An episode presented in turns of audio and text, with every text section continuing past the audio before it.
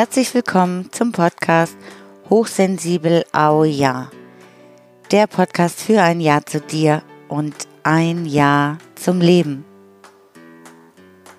Und ein wunderschönes neues Jahr wünsche ich dir. Ein genussvolles, ein sinnliches, manche Leute sagen ein besseres Jahr 2021.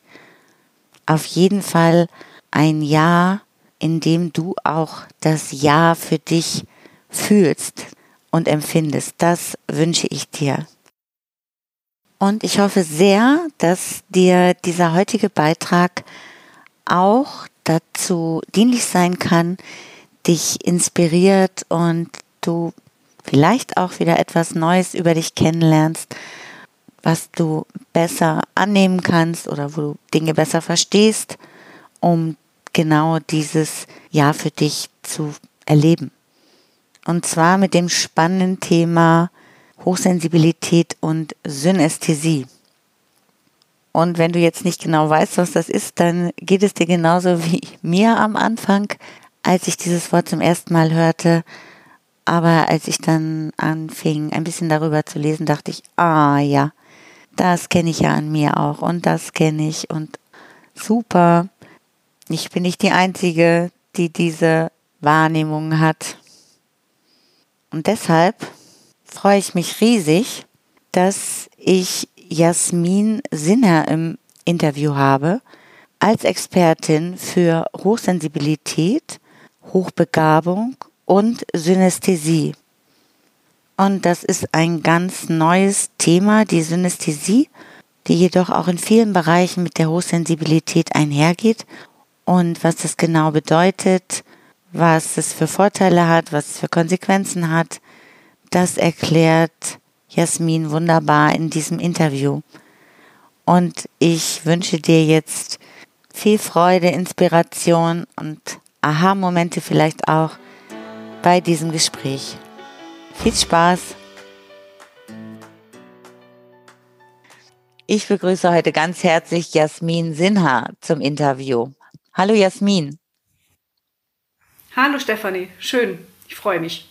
Ja, danke. Ich freue mich auch wirklich riesig, denn heute geht es um das spannende Thema Hochsensibilität und Synästhesie. Und da ich wirklich lange gebraucht habe, um einen äh, Experten dafür zu finden, freue ich mich umso mehr, dass du jetzt heute da bist. Also als erstes kannst du dich vielleicht mal kurz vorstellen, was du so machst mit dem Thema Synästhesie. Ja, sehr gerne. Ich bin Jasmin. Ähm, ich beschäftige mich schon seit vielen Jahren mit dem Thema Synästhesie und zwar ganz einfach deswegen, weil ich selbst Synästhetin bin. Ich weiß schon mein Leben lang, dass ich das bin. Es war mir aber nicht immer bewusst, dass es dafür einen Namen gibt. Das geschah 2003, seitdem kenne ich das Wort Synästhesie und seitdem bin ich tief in das Thema eingetaucht.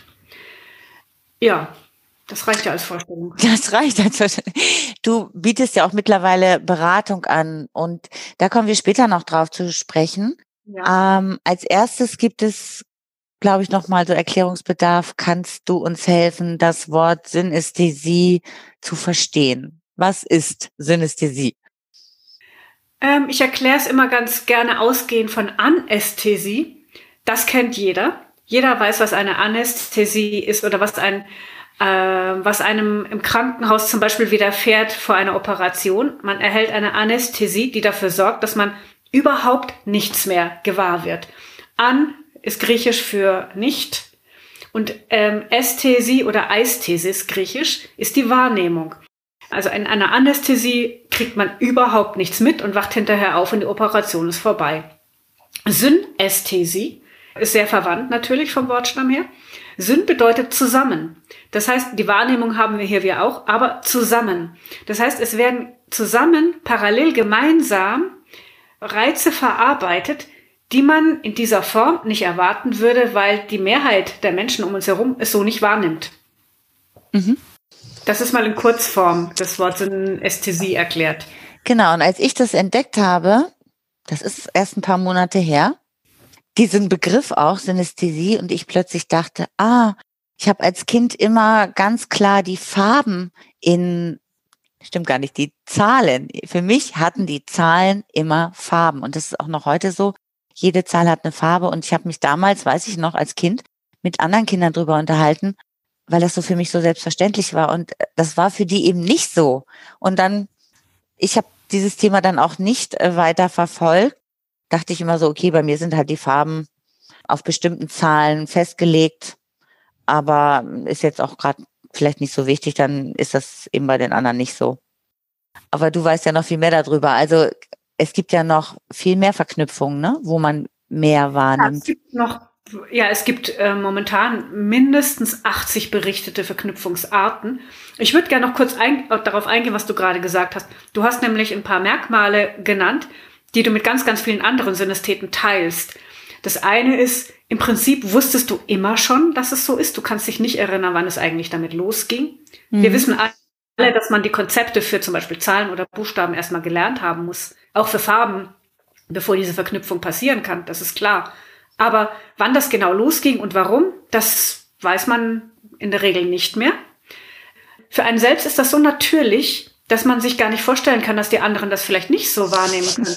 ja, und dann genau. hast du diese Überraschung erlebt, dass da die Kinder, mit denen du da gesprochen hast, dich wahrscheinlich angeschaut haben wie ein Mondkalb und sich gefragt haben, hä, was will die jetzt mit einem ihrem blauen A? Ähm, das passiert ganz, ganz vielen Synästheten auch. Mhm. Was oft zur Folge hat, dass sie dann den Mund halten.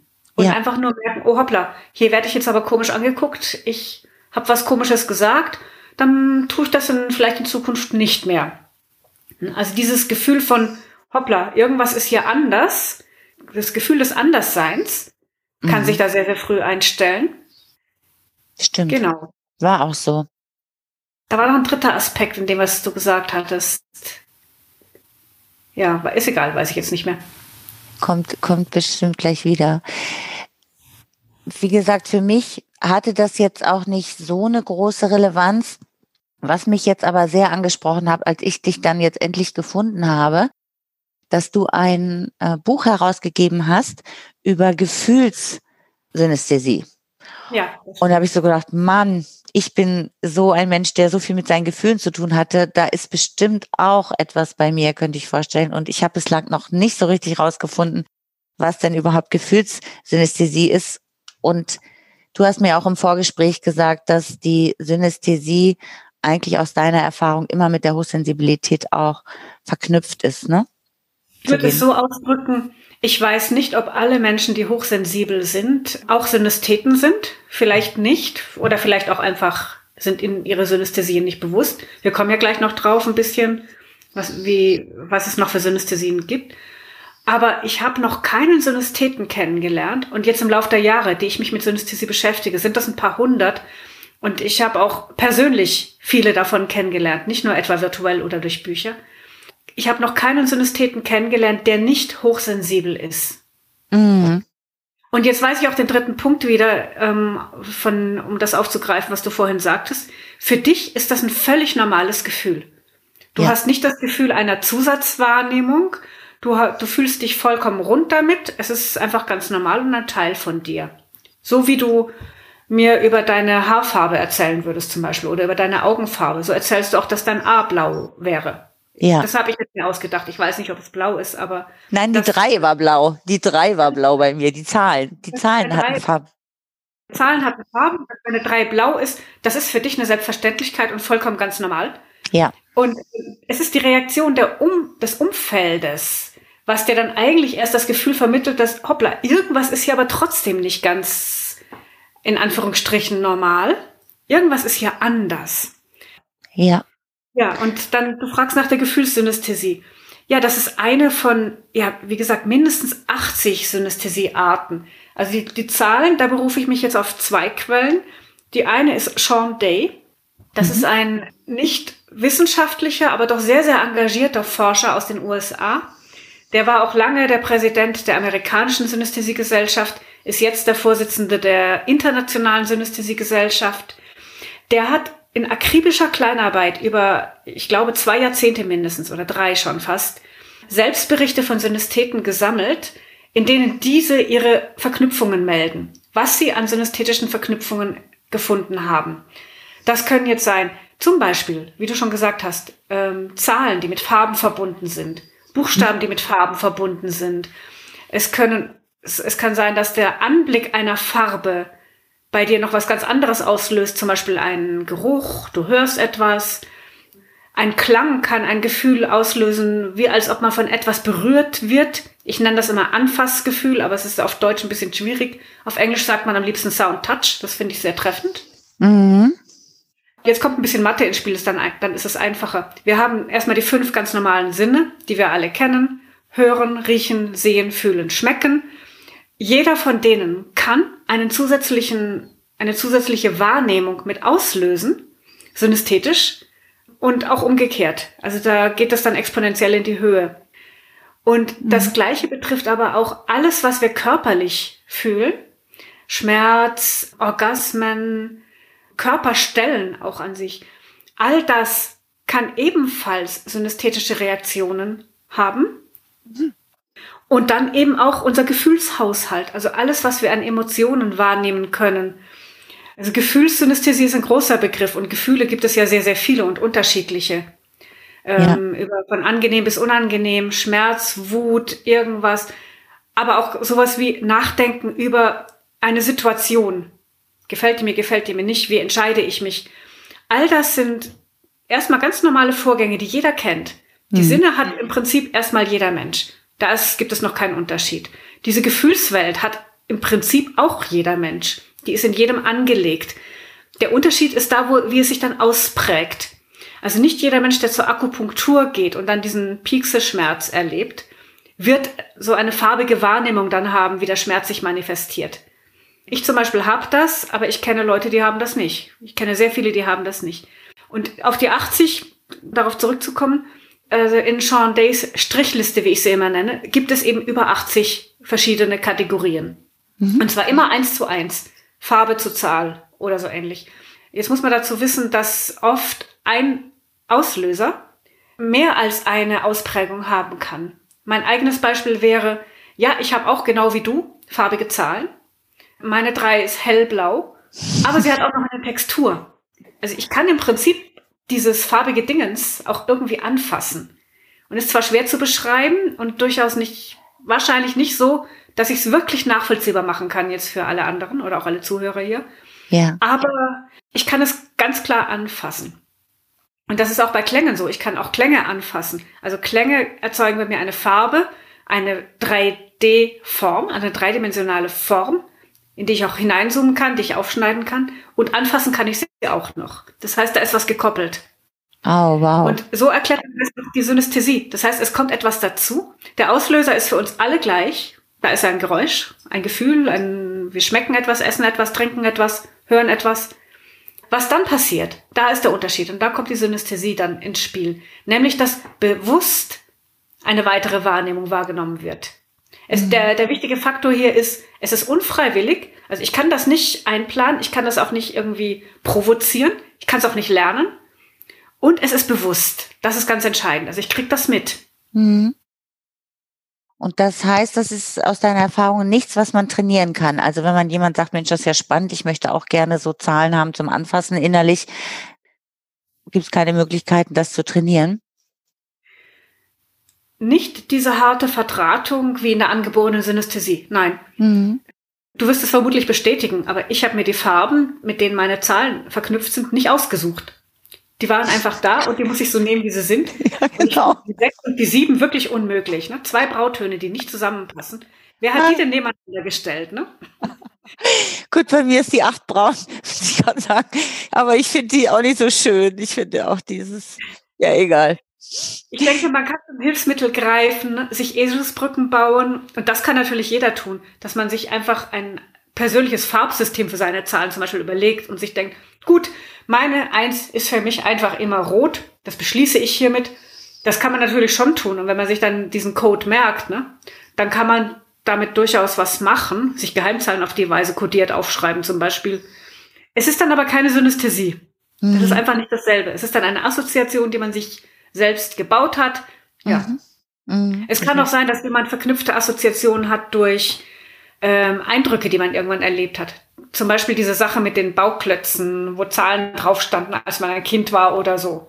Ja. Und das A war gelb, also sieht man sein Leben lang ein A immer als gelb, aber das ist dann trotzdem keine Synästhesie. Ah ja. Und das heißt, äh, diese Gefühlssynästhesie bedeutet dann auch, dass ich gefühlsmäßig auf gewisse Dinge reagiere, weil das miteinander verknüpft ist. Also vereinfacht gesagt, ja. Ich meine, wir, wir reagieren ja alle auf alles mit Gefühlen. Mhm. Und ähm, zunächst mal bleiben wir in dem Register, das jeder kennt.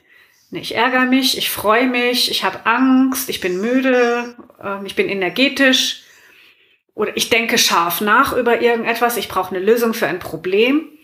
Das ist alles erstmal, glaube ich, vollkommen nachvollziehbar und jeder kennt diese Situation. Mhm. Was passiert dann? Was passiert, wenn ich mich ärgere?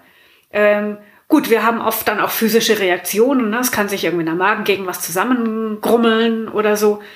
Alles das ist noch nicht synästhetisch, sondern synästhetisch wird es dann, wenn eine Zusatzwahrnehmung dazukommt, die rein logisch betrachtet jetzt nicht zu passen scheint und die man auch nicht erwarten könnte. Also als Beispiel kann ich anführen, mir hat mal eine Freundin gesagt, dass sie, wenn sie sich ärgert, dann sieht sie kleine rote Dreiecke mhm. vor ihrem inneren Monitor vorbei wabern. Mhm. Wir Synästheten haben alle eine Art Leinwand oder einen Monitor. Wir nennen das oft den inneren Monitor. Oder ich nenne es auch oft den inneren Tunnel, einfach weil sich bei mir manches dreidimensional durch den Raum bewegt. Daraufhin, darauf werden diese Wahrnehmungen projiziert, die wir haben. Mhm. Teilweise werden sie projiziert, teilweise wissen wir sie einfach. Also man kann sie dann nicht räumlich verorten, sondern sie sind dann eher im Kopf drin. Bei mir ist beides. Ähm, während sonst in der Forschung oft unterschieden wird zwischen den sogenannten Projektoren und Assoziatoren. Eine Unterscheidung, mit der ich persönlich noch nie wirklich mitgehen konnte, weil ich habe dann beides eben. Aber das ist jetzt auch egal. Mhm. Nur jedenfalls diese, diese zusätzlichen Wahrnehmungen, die sind es, die dann die Synästhesie ausmachen. Und genauso wie die klassischen fünf Sinne Zusatzwahrnehmungen triggern können, so können das auch Gefühle. Auch die können eine zusätzliche Ausprägung haben. Ah, ja. Und bei mir ist es ganz simpel so, dass alles das, was bei mir Synästhesien auslöst, löst eine dreidimensionale Form aus, die ist farbig und anfassen kann ich sie auch noch. Das macht Schmecken, das macht Riechen, das macht ähm, Hören und das machen, ja genau, Musikgeräusche ja. und Gefühle und das eben auch. Spannend. Es gibt aber auch den anderen, den Weg andersrum. Ich selbst habe ihn nicht, aber es gibt Leute, die das haben dass ein Gefühl eine weitere Komponente mit dazu bringt, nämlich sich zum Beispiel in einer Farbe ausdrückt oder dass bestimmte Situationen, das ist jetzt schwer zu beschreiben, aber es gibt diese Fälle und die sind sehr, sehr selten, dass diese Gefühle sich als Konzept irgendwie nochmal in einer weiteren Dimension manifestieren und man dadurch ein Orientierungssystem erhält. Das kann ich jetzt leider wirklich nicht besser beschreiben. Aber es geht darum, dass eine zusätzliche Komponente dazu kommt, die man, Mann, sage ich jetzt, normalerweise nicht wahrnehmen würde. Ja. Ich glaube, es wird wirklich Zeit für dein Buch, dass das, dass das dann nochmal wieder neu aufgelegt wird, denn das ist ja momentan noch vergriffen, aber äh, ist ja in Arbeit. Freue ich mich schon ja, drauf. Es wird gerade überarbeitet und wird dann neu rauskommen. Und was mich jetzt mal interessiert, du hast dich ja auch äh, damals mit Wissenschaftlern darüber ausgetauscht. Hm, was gab es da für Erklärungen? Hatten die Ideen, warum Menschen diese Verknüpfung haben? Was hat das für Vorteile? Warum ist das gut? Ja, das weiß man leider noch nicht so richtig. Also die Hypothese, dass genetisch etwas vorbedingt ist und die Disposition dadurch da ist, ähm, diese Hypothese ist nach wie vor stark. Ehrlich gesagt kann ich die Frage nicht gut beantworten, weil es, weil man es nicht wirklich weiß. Ähm, Jedenfalls hat man sehr, sehr lange alle Synästhesiearten aus der weiteren Betrachtung ausgeschlossen, die nicht ganz, ganz klar reproduzierbar und stabil sind. Mhm. Und ähm, so etwas Waberiges wie Gefühle fand darin keinen Platz. Und das hat sehr, sehr lange gedauert, bis das, das, das Konzept Gefühlssynästhesie überhaupt salonfähig wurde, sage ich mal die wissenschaftliche Forschung zur Synästhesie, die wurde ja erst 1980 im Prinzip wieder aufgenommen durch Richard Seitovic. 100 Jahre vorher ungefähr, da gab es dann ziemlich viel an Aktivität und dann ist erstmal ganz lange nichts passiert. Wir wissen ja, wie das 20. Jahrhundert war. Mhm. Da war dann erstmal gar nichts los. Und ähm, als es dann wieder losging, war es auch nicht in Europa, sondern in den USA. Der erste Ansatz war erstmal zu gucken, rein bildgebend, ne? was passiert denn überhaupt im Gehirn? Das Allerwichtigste war zunächst mal nachzuweisen, dass es sich bei Synästhesien nicht um Einbildungen handelt. Mhm, das konnte man mit bildgebenden Verfahren eben nachweisen. Warum das passiert, das weiß man immer noch nicht so richtig. Und deine Frage, welche Vorteile hat es? Gut, da kann ich jetzt antworten auf der Grundlage der vielen, vielen Selbstberichte, die ich halt gehört habe, meiner eigenen Erfahrung. Es steht aber nirgendwo meines Wissens auf diese Weise. Ich persönlich finde einen Aspekt ganz wichtig, der oft unter den Tisch fällt. Die Auseinandersetzung mit Synästhesie macht wirklich Spaß. Ja, das stimmt. Ich bin der Meinung, dass, dass sehr, sehr viele Synästheten stark hochsensible Züge aufweisen und damit die übliche Reizüberflutung, die hochsensible Menschen sehr, sehr gut kennen, sehr gut auch erleben können mhm. und damit viel Erfahrung haben. Trotzdem ist Synästhesie etwas, was das Leben reicher und bunter macht ähm, mhm. und einfach nur eine Freude ist. Es ist eben keine pathologische Geschichte, sondern es ist eine Persönlichkeitsprägung oder ein Persönlichkeitsmerkmal, das eben nicht alle haben. Und das ist aber auch schon das Einzige, was es in Anführungsstrichen unnormal macht. Man gehört eben nicht zur großen Masse. Mhm. Aber als hochsensibler Mensch gehört man auch nicht zur großen Masse. Als ja. hochbegabter Mensch auch nicht. Und damit sind wir eigentlich dann schon hier da einer ganz guten Gesellschaft. Also ja. es, es, macht, es macht einen anders und das ist durchaus auch ein Nachteil. Dieses anders, Gefühl der Andersheit oder des Andersseins mhm. wird nicht von allen Menschen als angenehm empfunden. Definitiv nicht. Das Aufeinandertreffen von Synästheten hat bei, da habe ich die Erfahrung gemacht, dass man sofort eine Wellenlänge hat und sofort eine Verbindung. Und mhm. irgendwie diese Smalltalk-Ebene, mit der man sich erstmal so vorsichtig aneinander rantastet, die entfällt ersatzlos und man ist sofort dabei. ja, das stimmt. Ja, das ist. Zu deiner Frage nach den Vorteilen von Synästhesie. Ich glaube, das kann ich nicht beantworten, ohne auf die Aspekte der Hochsensibilität und der Hochbegabung einzugehen. Ich sehe eine ganz, ganz starke Verbindung. Mhm. Also es gibt eine Hypothese, wie gesagt, das, ich weiß nicht, ob das stimmt, ich weiß nicht, ob das wissenschaftlich erforscht ist oder nachgewiesen. Also es gibt die Hypothese, dass die Reizverarbeitung im limbischen System bei Synästheten anders verläuft als bei den meisten anderen Menschen. Genauso aber auch bei den hochsensiblen Menschen und den, und den, den Menschen, die sich auf dem Begabungsspektrum nicht mehr in der Masse befinden. Ich verwende den Begriff Hochbegabung nicht sehr gerne, weil er in die Irre führt. Der, mhm. der scheint immer nur diesen Bereich zwischen IQ 130 und 100 45 anzusprechen. Dabei beginnen außergewöhnliche Begabungen oder überdurchschnittliche Begabungen schon deutlich früher mit einem IQ von 110, 115. Mhm. Deswegen bin ich da vorsichtig mit dem Begriff. Man bewegt sich einfach aus der Masse raus. Ein Grund könnte sein, dass das limbische System all die eingehenden Reize, die zunächst mal für alle Menschen die, ähm, gleich sind, mhm. anders behandelt und weniger wegfiltert, sodass mehr ins Großhirn gelangen kann zur weiteren Verarbeitung. Ja. Und deswegen ähm, denke ich mal, die Vorteile würde ich eher in diesem Gesamtpaket sehen. Das Der Wahrnehmung. Hochsensible Menschen haben einige ganz gewaltige Vorteile. Wir haben auch alle da einige Nachteile zu erleben, aber sehr, sehr viele Vorteile. Dasselbe gilt für ein ausgeprägtes Begabungsspektrum. Mir ist jetzt gerade noch eingefallen, während du das gesagt hast, dass für mich das, glaube ich, manchmal auch hilfreich ist jetzt in Bezug auf die Zahlen, die farbigen Zahlen, dass ich mir da manchmal Zahlen besser merken kann, weil die eben auch gleichzeitig also noch eine Farbe haben. Das unterstützt mich darin, mir Sachen zu merken. Ich habe noch eine Verknüpfung, glaube ich. Ich reagiere auf Farben sehr intensiv, also auch gefühlsmäßig. Bestimmte Farben lösen auch bestimmte Gefühle aus. Generell. Mhm. Und das, das hilft mir zum Beispiel sehr bei der Wahl meiner Kleidung. Also, Natürlich. welche Farbe brauche ich gerade?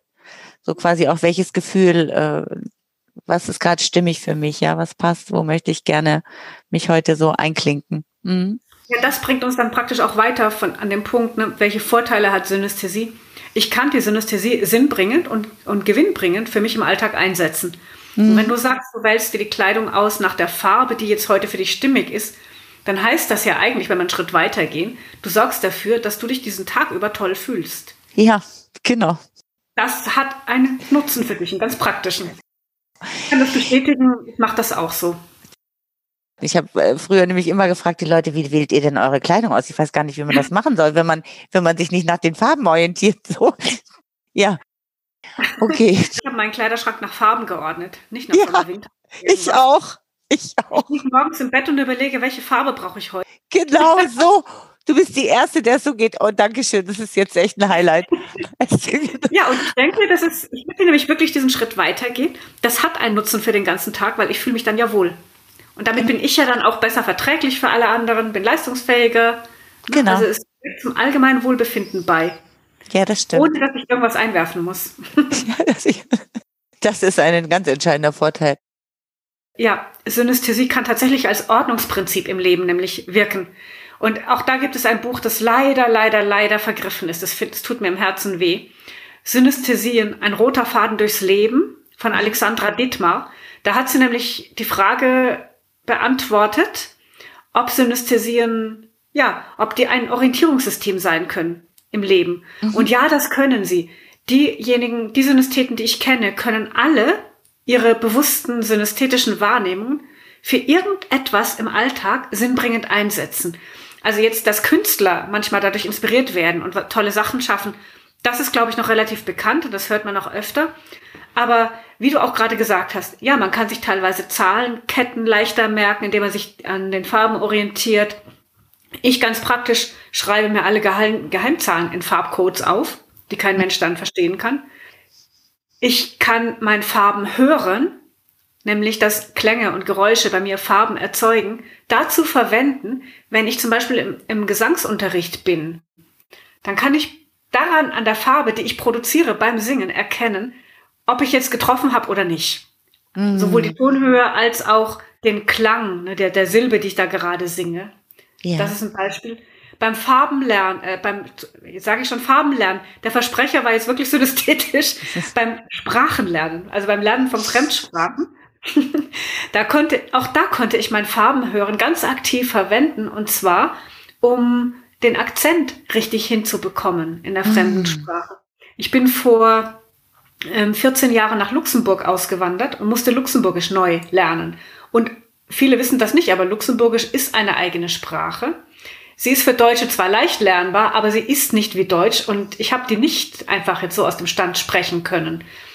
Und es gibt durchaus einige Sachen, die man aussprachemäßig falsch machen kann.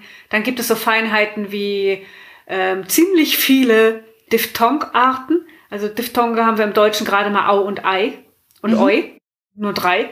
Im Luxemburgischen gibt es deutlich mehr und die, das hat alles Bedeutungsunterschiede zur Folge. Und um zu kontrollieren, ob ich jetzt getroffen habe und ob meine Aussprache jetzt dieser Wörter stimmt, habe ich das Farbenhören verwenden können. Also da habe ich das dann praktisch angewendet. Auch meine Gefühlssynästhesie habe ich praktisch angewendet, als es darum ging, mich zu entscheiden. Ja. Ähm, in meinem, ein, ein Beispiel war nur, ich musste mich zwischen verschiedenen Jobangeboten entscheiden und wusste wirklich nicht, was ich jetzt machen soll. Jede Entscheidung hätte große Auswirkungen auf meinen Alltag gehabt und ich wusste wirklich jetzt nicht, welches die richtige wäre. Und da habe ich dann, das war der Moment auch, wo mir bewusst wurde, dass ich Gefühlssynästhesien habe, weil im Moment des Nachdenkens über diese Entscheidungssituation, da haben sich mir diese Bilder manifestiert. Ich nenne sie Bilder. Es waren ähm, visuelle Manifestationen des Gefühls, während ich eine Entscheidung überdenke. Im Prinzip habe ich die Bewertung ähm, gefühlt und die hat ja. sich dann manifestiert. Und anhand dieser Visualisierungen war es mir möglich, die richtige auszuwählen. Das fand ich sehr, sehr faszinierend. Seitdem spätestens bin ich schon, bin ich Fan der ganzen Sache. War ich schon vorher, aber seitdem halte ich das Ganze für ein unschlagbares Werkzeug. Jetzt äh, verstehe ich das auch besser. Also das gibt wirklich einen Haufen Vorteile, dass indem du verschiedene Möglichkeiten vor dir siehst, konntest du quasi in jede dich einfühlen und hast da mehrere Informationen über Kanäle, also über verschiedene Kanäle bekommen, so dass du dich auf dieser Gesamtwahrnehmung in einer, also in einer Möglichkeit am wohlsten gefühlt hast, schon im Vorhinein. Ganz genau. Vor allem im wohlsten gefühlt und auch ähm, gerade wenn man sich in einer Situation befindet, wo nicht alles klar ist ne, und wo man Wo andere Leute sagen würden, ja, das kannst du doch jetzt nicht wissen. Du weißt doch nicht, was dann kommt. Doch, ich weiß tatsächlich, ich weiß vielleicht nicht alles, was dann irgendwann mal kommt, aber ich weiß mehr. Ich habe ein paar Zusatzinformationen bekommen, die mir absolut helfen, ähm, auf welcher Gleisschiene ich jetzt weiterfahre, links oder rechts. Ja. Mhm. Schön. Ach, das mhm. macht Spaß. Ja, das macht wirklich Spaß. Vielen, vielen Dank, Jasmin. Und du hilfst ja oder unterstützt auch Menschen zum Thema Hochsensibilität, Hochbegabung und Synästhesie. Du hast Coaching-Angebote und machst Vorträge. Möchtest du da noch was zu sagen? Ja, sehr gerne. Das stimmt, ja. Der Auslöser dafür, mich als Coach weiterzubilden, nebenberuflich, das, der lag darin, dass ich gemerkt habe, wie schwierig es ist, an Informationen zu gelangen. Über Synästhesie habe ich mich über die Jahre jetzt sehr, sehr gut informiert. Ich fahre regelmäßig auf internationale Konferenzen, halte dort Vorträge und fühle mich eigentlich ganz gut vernetzt und habe auch Zugang zu allen Informationen, die es derzeit gibt. Deswegen weiß ich auch, welche fehlen. ganz einfach. Die Themen Hochsensibilität und Begabung, die haben mich erst viel, viel, viel, viel später ereilt. Ich habe für mich persönlich ausgeschlossen, hochsensibel zu sein und natürlich bin ich doch nicht hochbegabt. Das denken ja eigentlich die aller, allermeisten. Dann habe ich durch Eliane Reichhardt vor allem und ihr Buch Hochsensibel gelernt, dass es vermutlich ein Fehler ist, wenn man die drei Themen getrennt betrachtet. Mhm. Wie schon vorhin erwähnt. Also ich glaube auch, dass es ein, möglicherweise ja, einen gemeinsamen Ursprung in der Behandlung der eingehenden Reize gibt, die sich dann intellektuell oder emotional oder auch mehr imaginativ so in Richtung Synästhesie ausprägen mögen. Und ähm, dass der Blick allein auf Synästhesie nicht reicht. Jetzt wollte ich selbst mehr wissen über Hochsensibilität und auch Begabung. Und ich wollte auch wissen, was bedeutet das denn, wenn ich das habe alles oder wenn ich das bin? Wer bin mhm. ich denn da? Was macht das mit mir? Und da bin ich auf die Bretter gegangen und konnte einfach weit und breit niemand finden, der mir an der Stelle weitergeholfen hat das war eigentlich der Auslöser für mich, dass ich gedacht habe, da muss man was tun. Wir brauchen ein, wir brauchen ein Angebot für diese Menschen, die da auf der Suche sind und die wissen möchten, was das mit ihnen macht. Ähm, diese Frage, was macht das mit einem, die kommt vermutlich hauptsächlich dann hoch, wenn man sich, jetzt kommt wieder das Wort, anders fühlt mhm. als sein Umfeld. In meinem Fall war das durchaus im beruflichen Umfeld. Ich habe gemerkt, dass meine Arbeitsweise anders ist als die meiner Kollegen dass meine Vorgesetzten mich oft nicht verstehen oder ich sie auch nicht. Wir kommen dann schon immer zueinander und es klappt dann auch, aber es ist nicht immer so ganz geradeaus, sage ich mal. Manchmal mhm. muss man einen kleinen Umweg nehmen. Was, was bin ich denn überhaupt für eine Persönlichkeit? Diese Frage hat mich getrieben. Ich habe nach langem Suchen tatsächlich dann jemanden gefunden, bei der ich selbst ins Coaching gehen konnte, um all das zu lernen und all das zu erfahren. Ähm, dass in der Gegend, in der ich wohne, gibt es genau eine Person und sie ist nicht deutschsprachig. Das heißt, ich mhm. habe das auf Englisch gemacht. Hier gibt es einfach kein Angebot. Ich wollte unbedingt jetzt ein Angebot herstellen für die Menschen wie mich, die genau diese Fragen haben. Mhm. Und daraufhin habe ich bei Iliane Reichhardt eine Weiterbildung gemacht zum psychologischen Berater für Hochsensibilität und Hochbegabung. Mhm. Und Synästhesie war nicht das wichtigste Thema, aber man muss wirklich, man kann es nicht genug hervorheben. Es war ein Teil der Ausbildung. Es, meines Wissens gibt es keine weitere Weiterbildung, wo alle drei Themen ähm, ihren festen Platz und Raum haben und man den Zusammenhang mal durchleuchten kann. Mhm. Mein Angebot richtet sich jetzt an Menschen wie mich selbst, ne, die mhm. durchaus im Erwachsenenalter irgendwann mal erkennen, was eigentlich, ich sage in Anführungsstrichen wieder, mit ihnen los ist. Mhm. Nämlich gar nichts. Alles ist normal, nur man gehört zu einer Minderheit. Ah, okay. Das heißt, da hast du eben deine eigenen Erfahrungen gesammelt und kannst das auch dann weitergeben. Und das finde ich immer den, ja, den besten Weg. Was ich gerne dazu sagen würde, ist, mein Ziel ist es an diesem Punkt, diese drei Themen, die ja so ein bisschen manchmal exotisch erscheinen oder zumindest nicht allgemein bekannt sind, in Zusammenhang zu bringen mit dem ganz normalen Alltag, in dem wir uns ja schließlich bewegen. Mhm. Äh, wir sind berufstätig, wir haben Familie, wir sind umgeben von Freunden, Bekannten, Familienmitgliedern und möchten mit denen ja auch über uns selbst kommunizieren können. Dazu müssen wir uns aber selber verstanden haben. Ja. Mein Angebot zielt darauf ab, einfach mal sich selbst an diesem Punkt zu verstehen und dann auch in Worte fassen zu können, was mit einem geht. Oder auch so Punkte wie, ich glaube, ein, ein sehr, sehr häufiges Thema für Leute, die zu mir kommen, ist natürlich dann das, wenn man beispielsweise über 50 ist und dann feststellt, dass man hochbegabt ist, obwohl einem in der Jugend die Eltern und Lehrer ähm, vermittelt haben, dass man eher nicht so ganz da überbemittelt ist, ja, dann stellt sich eigentlich ein Gefühl ein, dass dem der Trauer sehr, sehr, sehr ähnlich ist. Trauer mhm. über verpasste Chancen. Wut ist dabei, Ärger ist dabei. Ein Mensch, hätte ich das doch früher gewusst. Was hätte aus mir werden können? Was kann denn jetzt noch aus mir werden? Äh, das ist eine Haltung, der ich tatsächlich relativ oft begegne. Zu meiner Überraschung? Nein, nicht zu meiner Überraschung. Ich finde das eigentlich ganz plausibel. Ja, ich auch. Deswegen, also das Thema Trauer würde ich an dem Punkt auch konkret ansprechen.